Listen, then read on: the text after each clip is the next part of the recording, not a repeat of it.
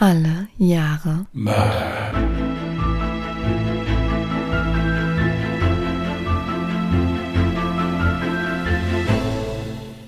Herzlich willkommen zu Alle Jahre Mörder, der True Crime Podcast mit Christian, hallo. Und Jasmin. Hi. schönen Sonntag, ihr Lieben.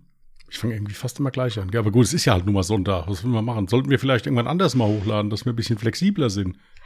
So oder so ist es gelogen, weil erstens haben wir jetzt gerade Donnerstag. Zweitens, woher willst du wissen, dass der Zuhörer oder die Zuhörerin jetzt gerade wirklich an einem Sonntag zuhört?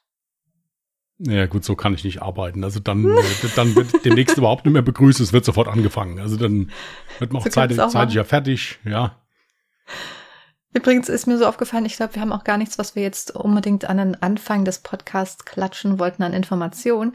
Aber da ist mir aufgefallen, wenn wir unseren anderen Podcast, in dem wir wirklich einfach nur so privat miteinander plaudern, erwähnen, dann ist es ja meist zum Ende des Podcastes hin. Podcastes, kann man das so sagen? Ist eigentlich Podcasts. ja. Sprachfehler gibt's heute auch umsonst mit dazu. Naja, auf jeden Fall erwähnen wir das ja meistens am Ende des Podcasts und ich denke, da könnten vielleicht einige immer schon abgeschaltet haben. Darum vielleicht hier nochmal der kleine Hinweis. Guckt gerne mal in die Show Notes des Podcasts und da findet ihr unseren Podcast ungedingst. Da plaudern wir wirklich einfach nur so ein bisschen privat. Es ist so ein bisschen Comedy angehaftet. Da lernt ihr uns auch mal so hinter dem ganzen True Crime Geschehen ein wenig besser kennen.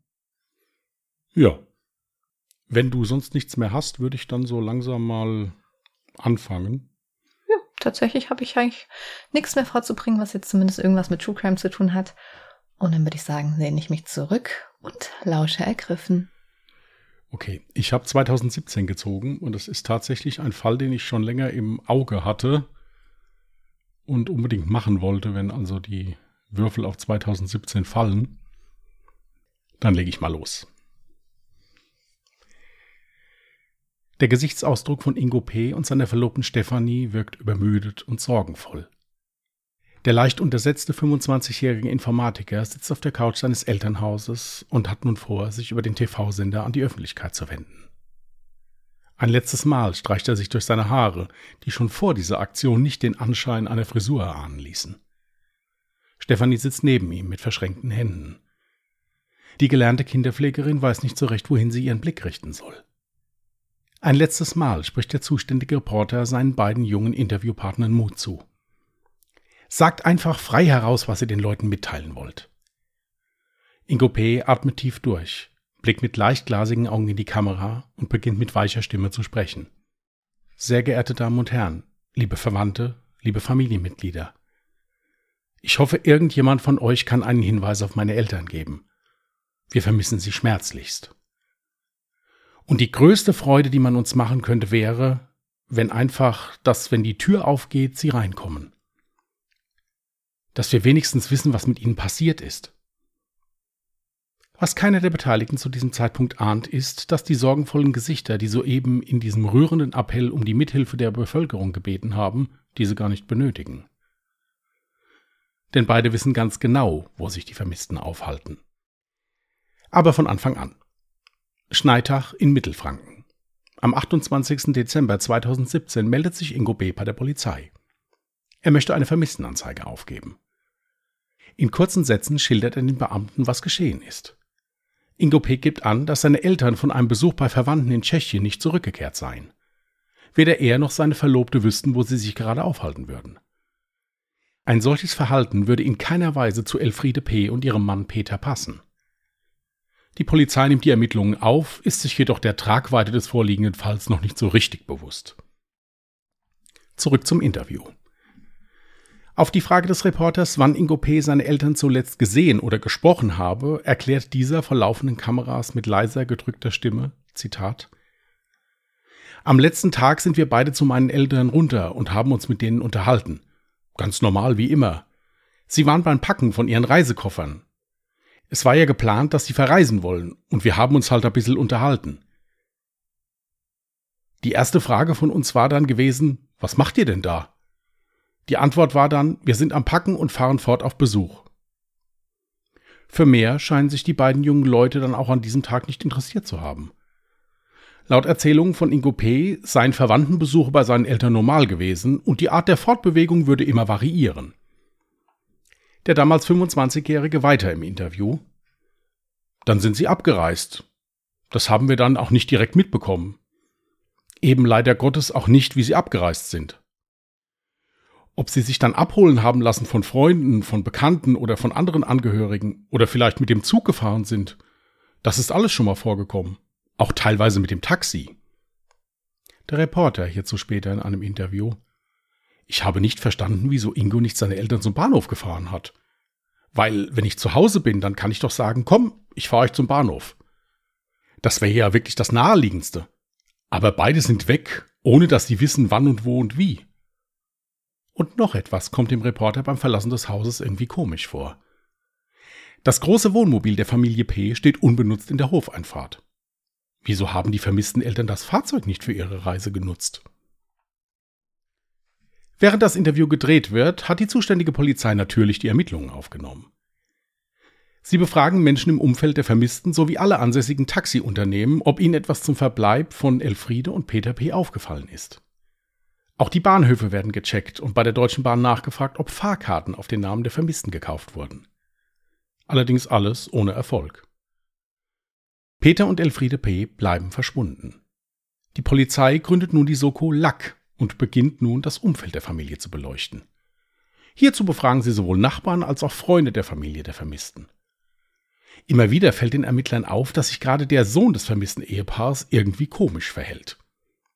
Zu diesem Zeitpunkt können die Beamten allerdings sein Verhalten noch nicht so recht einordnen und schieben es auf die große Sorge um seine Eltern.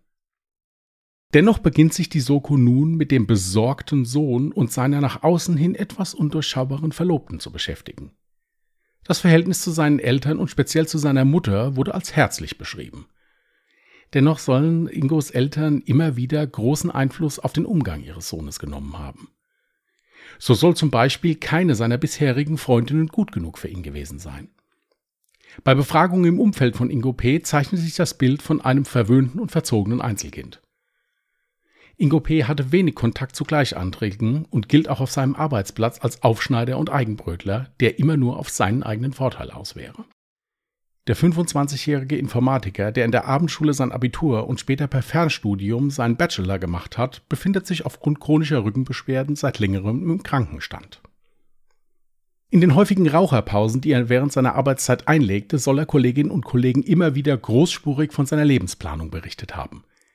Diese beinhaltete neben Frau und Kind auch großen beruflichen Erfolg und das alles bis er 30 Jahre alt wäre. Dass seine Kolleginnen und Kollegen sowie auch seine Mitspielerinnen und Mitspieler im Dorforchester sich über solche Erzählungen hinter seinem Rücken lustig machten, schien der dicke Ingo, wie sie ihn nannten, zu ignorieren oder erst gar nicht zu bemerken. Auch soll Ingo P. auf seiner Arbeitsstelle des Öfteren durch kleinere Diebstähle in Erscheinung getreten sein. Diese konnte man ihm aber nicht einwandfrei nachweisen und so kam es zu keiner Anzeige. Alle Befragten betonten auch das negative Verhalten von Ingo P. auf Firmenfeiern. Hier tat er sich durch übermäßigen Alkoholkonsum sowie durch sexistische und abfällige Sprüche hervor. Seine Verlobte Stephanie ist ebenfalls alles andere als ein unbeschriebenes Blatt. Sie und Ingo lernten sich im Dezember 2016 über eine Dating-Plattform kennen. Die 22-jährige gelernte Kinderpflegerin ist seit längerem arbeitslos. Bei Befragung ihres Umfeldes kommt heraus, dass Stefanie eher aus bescheidenen Verhältnissen stammt und als sehr manipulativ beschrieben wird. Auch soll sie zur Arbeit ein eher negatives Verhältnis gehabt haben. Eine Anstellung kündigte sie nach eineinhalb Tagen, nachdem sie sich ständig über die Arbeitsbedingungen beschwerte. Einem ihrer Ex-Freunde hatte sie vorgetäuscht, die Pille zu nehmen und wurde im Anschluss schwanger. Das Kind verlor sie allerdings. Der befragte Ex-Freund malte in vielen Belangen ein eher schlechtes Bild von Stefanie. Sie sei verlogen, rücksichtslos und brutal. Denn auch zu körperlichen Übergriffen gegen ihn soll es manchmal gekommen sein. Als sie zum Beispiel in Streit mit der Schwester ihres Ex-Freundes geriet, sollte sie des Öfteren ihm gegenüber geäußert haben, dass es besser wäre, wenn seine Schwester tot sei.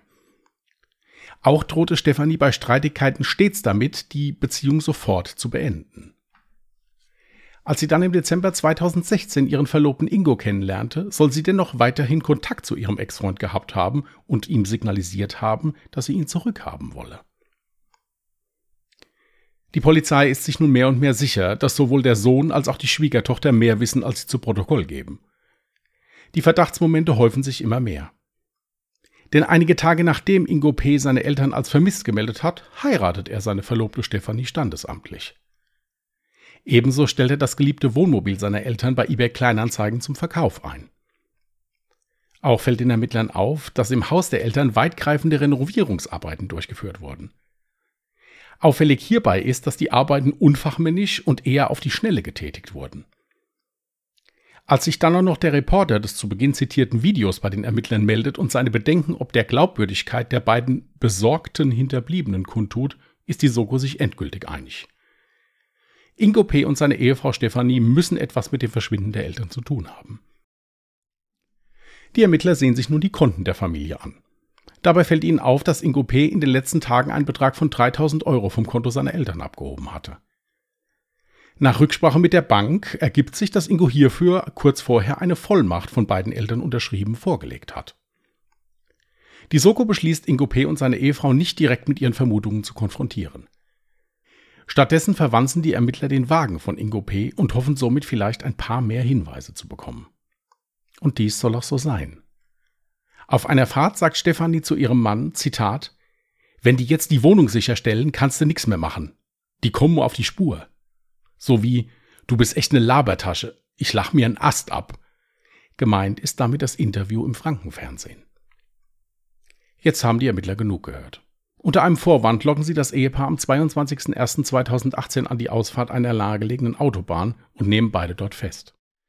Zeitgleich erlässt die Staatsanwaltschaft einen Durchsuchungsbeschluss für die Wohnung der Familie P.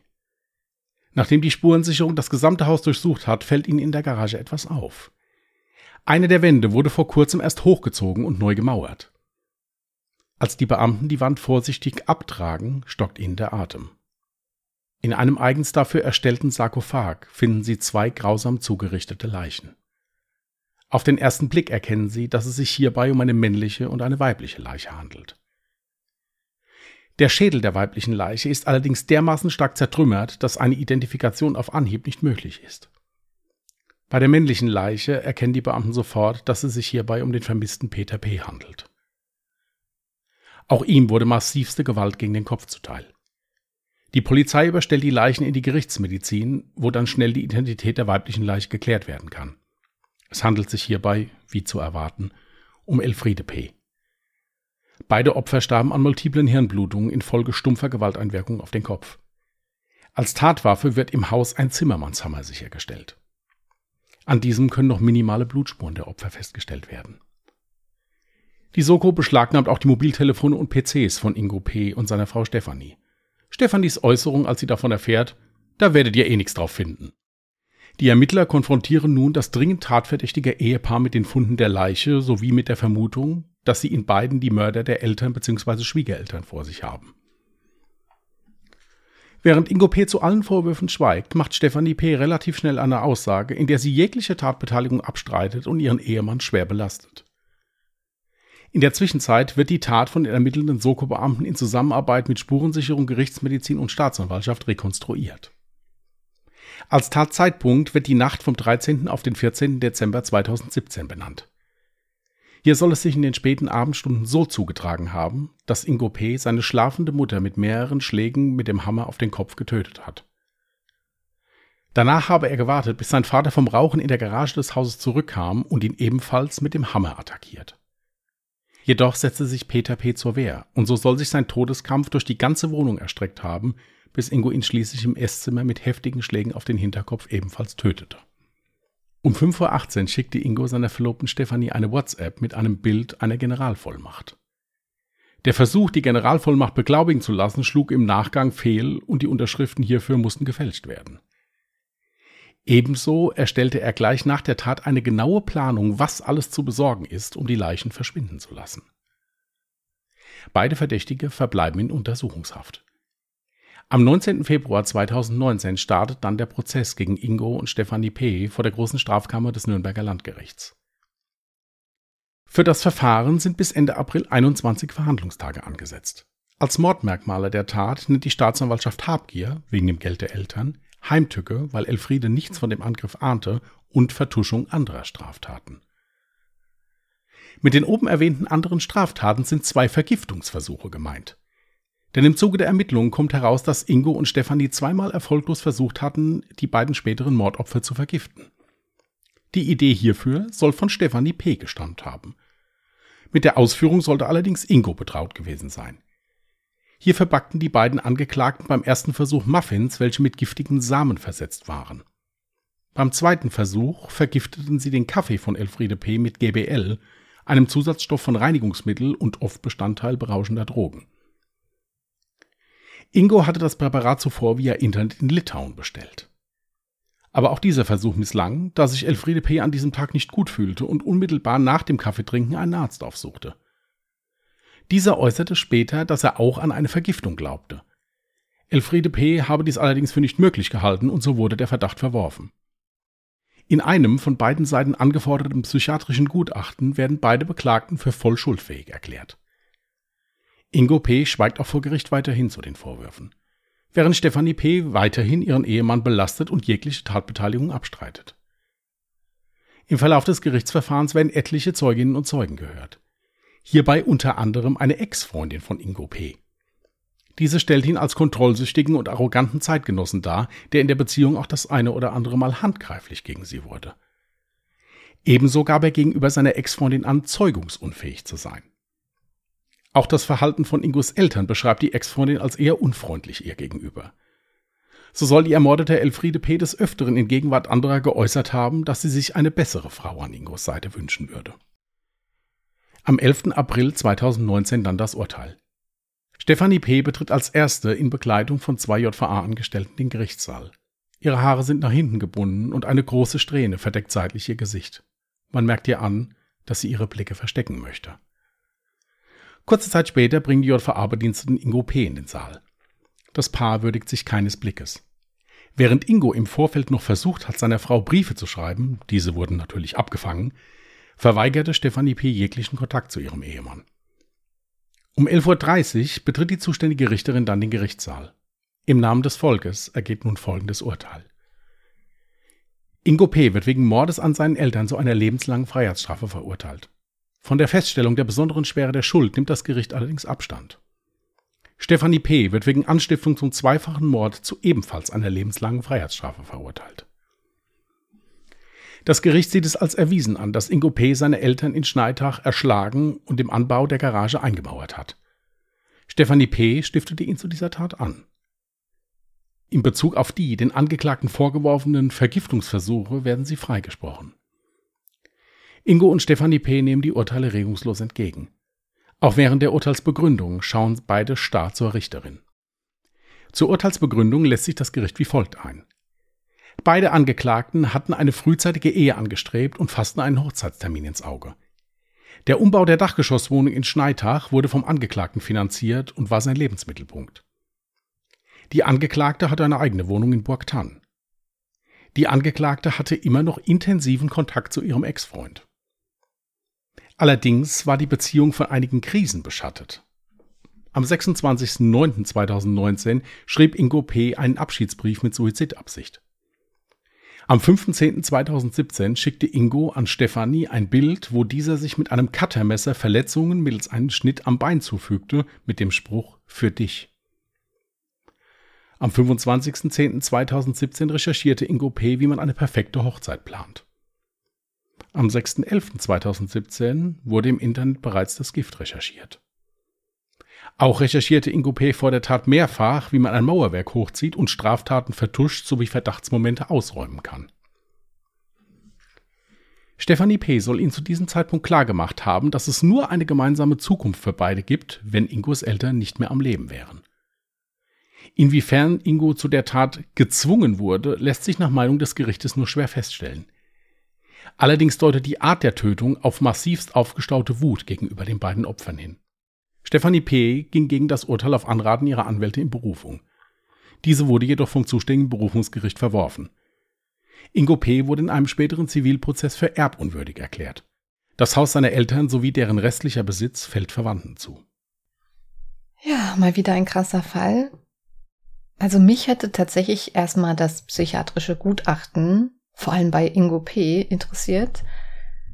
Es hieß zwar, dass beide voll schuldfähig wären, aber er schickte ja auch seiner Freundin 2017 schon bereits Bilder von den Verletzungen, die er sich mit dem Cuttermesser zugezogen hat, was für mich jetzt nicht darauf hindeutet, dass Ingo ein psychisch stabiler Mensch war, sondern ganz im Gegenteil eigentlich sehr instabil und sich auch wahrscheinlich leicht beeinflussen lassen hat von seiner Freundin, die ja, wie du es auch beschrieben hast, wohl sehr manipulativ schien. Das Faszinierende bei diesem Fall für mich war, am Anfang, als, also als ich angefangen habe, mir dazu eine Doku anzugucken, das zu lesen, war ich genau deiner Meinung. Und dann im Verlauf, als ich weitergelesen hatte und dann diese ganzen Sachen rauskamen mit, äh, wie der sich benommen hat, ja, also sprich jetzt gegenüber Freunden, Kollegen und so weiter, wie der sich geäußert hat und so, gegenüber seiner Ex-Freundin, hat sich das so ein bisschen gedreht. Also ich bin mittlerweile der Meinung, da haben sich zwei gesucht und gefunden. Die nehmen sich beide nicht viel. Ja, davon gehe ich auch aus. Allerdings wüsste ich nicht, ob er überhaupt mit dem Gedanken gespielt hätte, seine Eltern umzubringen, wäre da nicht seine Freundin gewesen. Du sagtest ja, dass das Mordmerkmal auch Habgier gewesen sei, aber für mich kam es eigentlich eher so rüber, als wäre, ja gut, es wäre natürlich sehr von Vorteil, dass die jetzt freien Zugriff auf das Geld der Eltern hatten. Aber mir kam es jetzt eher so vor, als wäre grundlegend erstmal der erste Gedanke gewesen, die Eltern aus dem Weg zu schaffen, weil die anscheinend gegen die Schwiegertochter waren und sich für ihren Sohn eine bessere Frau an der Seite gewünscht hätten. Also das Mordmerkmal der Habgier hat die Staatsanwaltschaft so formuliert. Ich habe das einfach nur jetzt aus der Anklageschrift übernommen gehabt. Ja, ich gebe dir recht, das ist für mich auch so ein Mischmasch aus beidem. Natürlich ist es schön, wenn, wenn alles dann ihnen gehört hätte. Aber um dahin zu kommen, dass es überhaupt eine Zweisamkeit gibt, war ja dann die Bedingung von Stefanie P., dass die Eltern dafür weg müssten. Ja. Und ähm, es war halt auch so, dass da ja auch, wie gesagt, Handy-Nachrichten sichergestellt wurden, dass der also geschrieben hat oder gesagt hat am Handy, ja, meine Eltern sind kein Thema mehr. Oder irgendwie sowas über sie in Gesprächen dann halt. Hm. Es lässt ja auch darauf schließen, weil sie ja kurz danach direkt geheiratet haben. Ich meine, welch ein Mensch, der wirklich seine Eltern schmerzlich vermissen würde, würde den Kopf frei haben, um zu sagen, ach komm, lass jetzt heiraten. Also ich glaube, jeder Mensch würde genau diesen, also selbst wenn der Hochzeitstermin schon gestanden hätte, hätte man diesen höchstwahrscheinlich verschoben. Ja, nicht nur das, auch die Tatsache, dass der dann vier Tage später das Wohnmobil von seinen Eltern ins Internet stellt zum Verkaufen. Ja, das hatte ich mir auch Und Vor allen Dingen der Hammer war, das war, also ich habe ein Foto davon gesehen, das war ein riesengroßes Wohnmobil. Ja, ich kenne mich jetzt nicht aus. Aber der hat das für 17.000 Euro ins Internet gestellt. Also ich kenne Leute, die ein Wohnmobil haben für 17.000 Euro, darf sich da mal kurz reinsetzen. Ja, aber mehr auch nicht. Okay. Ja. Es war halt alles auch sehr Gott sei Dank, unbeholfen, was die da gemacht haben. Auch diese Renovierung, also welcher Mensch, der wirklich in Sorge um seine Eltern ist oder in Sorge um eine vermisste Angehörigen ist, fängt an und renoviert das Haus. Richtig. Ja. Dann hat der auch noch ein äh, Zeitungsinterview gegeben, in dem der Reporter auch geschrieben hat, dann, naja, so richtig besorgt kommt der eigentlich nicht rüber. Also, und danach hat Ingo P. dann bei der Zeitung angerufen, hat sich da den Chefredakteur ans Telefon geben lassen und der hat das Gespräch aufgezeichnet. Und äh, hat dann da, oder er hat auf die Mailbox gesprochen, das kann auch sein, das ging jetzt nicht daraus hervor. Und hat dann da gesagt, ja, also ihr habt geschrieben, ich wäre nicht besorgt. Also ich bin schon voll besorgt. Also echt schon viel besorgt. Ja, der so, also wirklich original auch der, der, der, der, der Wortlaut so. Ja, also Ton, der Tonfall so. Ähm, dann hat er auf Facebook noch irgendwie eine Spendenaktion angetreten, um äh, die Suche seiner Eltern zu finanzieren, was ja absoluter Quatsch ist. Die Polizei hat ja so gesucht. Also es war ja eigentlich klar, dass erstmal nicht im Ausland gesucht wird. da waren also wirklich ganz viele Sachen, die ich da noch äh, gelesen hatte, so Kleinigkeiten, wo man halt gesagt hat, okay, äh, hier haben also wirklich viele neutrale Beobachter gesagt, okay, hier stimmt irgendwas nicht. Hätte ich dir auch direkt sagen können. Also alleine, wie sie überhaupt mit dem Verschwinden der Eltern umgegangen sind, dass da überhaupt, also wenn ich mir jetzt vorstelle, ein Verwandter, eine Verwandte aus meiner Familie würde jetzt verreisen, dann wüsste ich doch, auf welche Art und Weise ähm, da verreist wird. Ähm, ich wüsste ganz genau, wann die Person wiederkommt. Oder man stünde ja auch während dieser Zeit weiterhin in Kontakt. Also es wäre jetzt nicht so, dass ich irgendwie so total nichts wissend zu Hause sitze und mir dann erst äh, Tage später so auffällt, ja, irgendwie schon komisch. Hm, ja, vielleicht sollte ich mal meine Eltern als vermisst melden. Ja, vor allen Dingen, wenn man auch noch im selben Haus lebt. Das muss man also auch mal dazu sagen. Also der Ingo hat oben in der Dachgeschosswohnung gewohnt. Also es ja. ist nicht so, dass die jetzt da wegen mir noch drei Kilometer auseinander waren. Mhm. Aber auch da ist es ja so, ich meine, wenn, wenn jetzt ein Angehöriger verreist, der sagt doch Bescheid, der sagt hier, ich besuche jetzt hier den Onkel Schlag mich tot irgendwo. Richtig. Ja.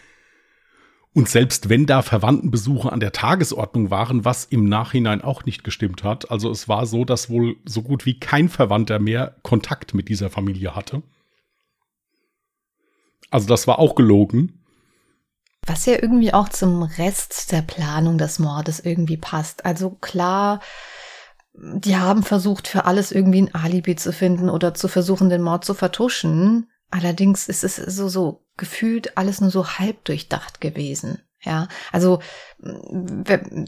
die Stefanie hieß sie, glaube ich, ne? Ja. Äh, meinte ja auch irgendwie wortwörtlich, ja, da werdet ihr ja nie mehr was drauf finden, da, oder da werdet ihr ja eh nichts mehr drauf finden.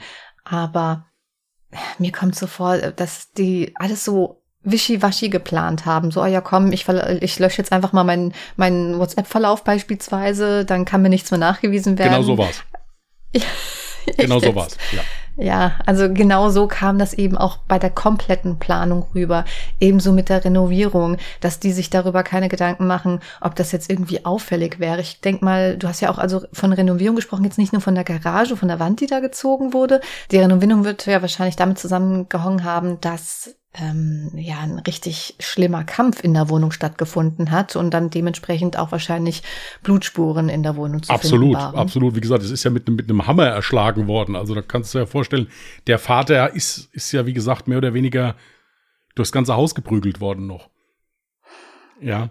Und ich muss halt auch dazu sagen, ganz ehrlich, ich finde diese Tat ganz furchtbar. Ja, also ich, ich finde, ich finde jeden Mord furchtbar, aber das ist, wenn du dann, es wurde in einem, in einer Dokumentation wurde der, der ähm, Klavierlehrer oder Keyboardlehrer von, von äh, Ingo interviewt.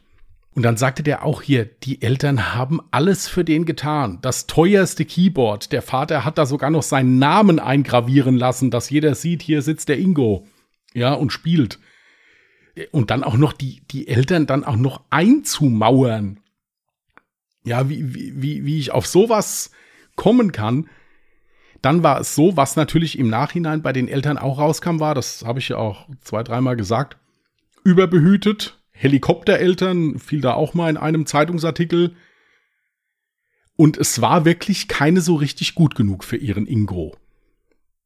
Ja, und dieses Verhalten, du bist hier der King, du bist hier der Beste, gibt eh keinen besseren als dich, das hat er halt angenommen, hat das nach außen hin auch so projiziert.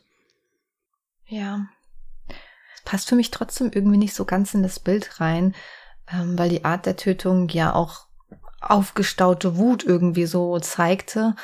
Allerdings weiß ich halt nicht, woher diese aufgestaute Wut wirklich stammen kann, weil so wie du das Ganze beschreibst, ich meine, die Eltern waren sehr, sehr fürsorglich und haben alles für ihn getan. Das Einzige, was halt wirklich blieb, war so ein bisschen ja, dass die Schwiegertochter nicht richtig akzeptiert wurde, ja. wobei ich da jetzt auch nicht weiß, inwieweit die da jetzt wirklich Einfluss auf die Beziehung hatten und ja, die Mutter, äh, da kann ich noch was zu sagen. Also die Mutter von ihm hat wohl auch gegenüber den Nachbarn geäußert, das ist eine unsaubere Frau irgendwie. Also es wäre mir schon lieber, wenn das jetzt sich im Sande verlaufen würde oder so. Also es war schon so, dass die mit der der Wahl der Schwiegertochter alles andere als einverstanden waren. Ja, und das auch gegenüber Ingo immer wieder geäußert haben. Also die haben da kein Hehl draus gemacht. Ja, aber der erste Weg, den man dann gehen würde, wäre dann wahrscheinlich, sich von den Eltern loszulösen, wenn man wüsste, okay, ich liebe diese, ich, ich liebe diese ja. Frau und dann mit der möchte ich auch meine Zukunft verbringen, ja. Dann neigt man ja dann dazu, dann eher mit den Eltern abzubrechen, als äh, Mordgedanken dann halt eben aufkommen zu lassen. Da stimmt dann allerdings wieder das Bild, wo du sagtest, Habgier war ein Mordmerkmal. Wahrscheinlich war dann der nächste Gedanke, ja, aber mich losreißen geht schlecht, weil ich habe ja schon Interesse an dem Erbe, ja, und das möchte ich dadurch nicht verlieren. Absolut. Er wollte auf die ganzen Annehmlichkeiten, die er ja hatte zu Hause, wie gesagt, es wurde alles für ihn getan, es wurde alles gemacht, war ja ein schönes Haus, äh, wollte er natürlich nicht verzichten. Mhm. Ja, und da ja. er ja längere Zeit schon im Krankenstand war, war es ja natürlich auch so, dass er dann, denke ich mir, auch nicht so viel Geld verdient hat. Sie hat gar nichts verdient, weil sie ja arbeitslos ist. Wie gesagt, sie hat ja glamouröse 1,5 Tage in ihrem letzten Betrieb gearbeitet. Mhm. Ja, ähm, also ich glaube, das ist wirklich so ein Mischmasch aus allem. Dann war das halt auch so, dass der im, im, in, in, der, in seinem Umfeld halt auch nicht sonderlich beliebt war. Wie gesagt, der dicke Ingo ist da immer so gesagt worden über den, ist nicht so ganz für voll genommen worden, hatte auch wenig soziale Kontakte, hat das halt dann probiert mit seiner Großspurigkeit immer so ein bisschen zu überspielen. Aber ich denke schon, dass er es gemerkt hat alles in allem, ich fand's fürchterlich heftig. Und gerade die Eltern, das ist, äh, oh mein Gott, wenn ich mir überlege, nee, ich will da gar nicht drüber nachdenken. Richtig. Weil, weißt du, dieses Vergiften, das wäre noch so ein Step, wo ich sage, also es ist so oder so krank, natürlich. Ja. Aber da ist dann halt eben nicht so diese Gewalt dabei. Ja. Das kann man noch eher irgendwie nicht mal nachvollziehen, aber das wäre nicht so schrecklich Richtig. wie dieser Gedanke, die eigenen Eltern mit einem Zimmermannshammer und vor allem, wenn der Vater sich dann auch noch wehrt. Ich meine, ja. okay, bei einer schlafenden Person, da ist dann vielleicht so diese, diese Barriere ist dann vielleicht nicht so vorhanden, aber wenn der eigene Vater sich dabei auch noch wehrt und dann trotzdem weiter nicht abzulassen, sondern wirklich bis zum Tode weiterzuheben, das ist eine ganz schreckliche Vorstellung. Ja, aber auch bei mir die Vorstellung, ich stelle mir vor, die kniet sich bei seiner Mutter mit einem Bein aufs Bett und, und schlägt auf die Frau auf den Kopf ein. Also das ist für mich, ich bin da total schockiert drüber. Also das ist mir unbegreiflich. Vor allen Dingen Eltern, die alles für ihn getan haben. Wenn das jetzt Eltern wären, die ihn misshandelt hätten, hätte man noch gesagt, okay, Richtig. gut, das hat sich jetzt halt irgendwann mal entladen, es war so. Aber der ist ja auf Händen getragen worden. Ja, deswegen halt wahrscheinlich die Habgier. Er wollte unbedingt seine Frau behalten und er wollte nicht von seinen Eltern weg, aber wollte halt auch ebenso, also äh, vielleicht wollte er von seinen Eltern weg, aber er wollte halt eben auf das ganze Erbe nicht verzichten. Ja. Ne? Das merkt man ja auch schon daran, wie schnell dann mal der, die Vollmacht da war, wie schnell der Wohnwagen verkauft ja. wurde. Das ist ein ganz schrecklicher Fall. Mm, du hattest ja auch, äh, also keine Ahnung, ob du da eine Ahnung hast, der Name der Soko war Lack. Ja. Also wie das, Nagellack, aber warum Lack? Äh, absolut, ich konnte es nicht nachvollziehen, warum die Soko so heißt. Sie hieß so. Aber okay. ich, keine Ahnung warum, weiß ich nicht. Nee, hätte mich auch interessiert. Ich habe auch danach, ich habe es nicht gefunden. Wer es weiß, kann es gerne reinschreiben. Dann äh, bin ich dankbar. Ich habe es nicht gefunden. Okay. Ja, dann hast du ja noch erwähnt, dass sie für den Vergiftungsversuch Freispruch bekommen haben. Das wird dann wahrscheinlich daran gelegen haben, weil man es im Endeffekt dann nicht mehr nachweisen konnte. Erstens das und zweitens, weil die andere Tat, die ihnen vorgeworfen war, deutlich schwerwiegender war.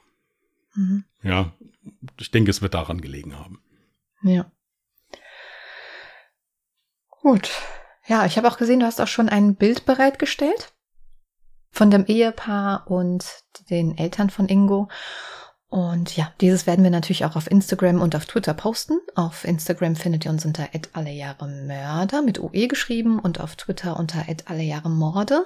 Dort könnt ihr uns sehr, sehr gerne dann eure Meinung zu dem Fall oder wenn ihr noch Fragen offen haben solltet, gerne in die Kommentare reinschreiben. Wenn ihr weder Instagram noch Twitter habt, könnt ihr uns auch gerne eine E-Mail zukommen lassen unter der Adresse contact at allejahremörder.de, Mörder auch mit OE geschrieben.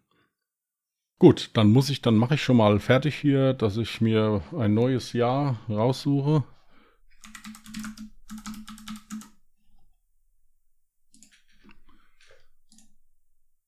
Neunzehnhundertdreiundneunzig. Das Jahr hatte ich einmal. Da findest du doch sicher noch was Feines. Gut, gekauft.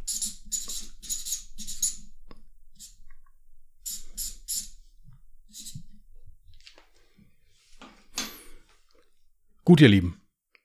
Dann wollen wir es mal dabei belassen für heute. Wir wünschen euch einen schönen Wochenstart. Passt gut auf euch auf. In diesem Sinne, bis nächste Woche. Wenn ihr Lust habt, hört gerne mal bei Ungedingst rein. Da geht es ein bisschen fröhlicher zu, hat Jasmin ja Anfang der Folge schon gesagt. Findet ihr alles in den Show Notes. Bis dahin, bleibt anständig, bleibt vernünftig und tschüss. Macht's gut. Bye.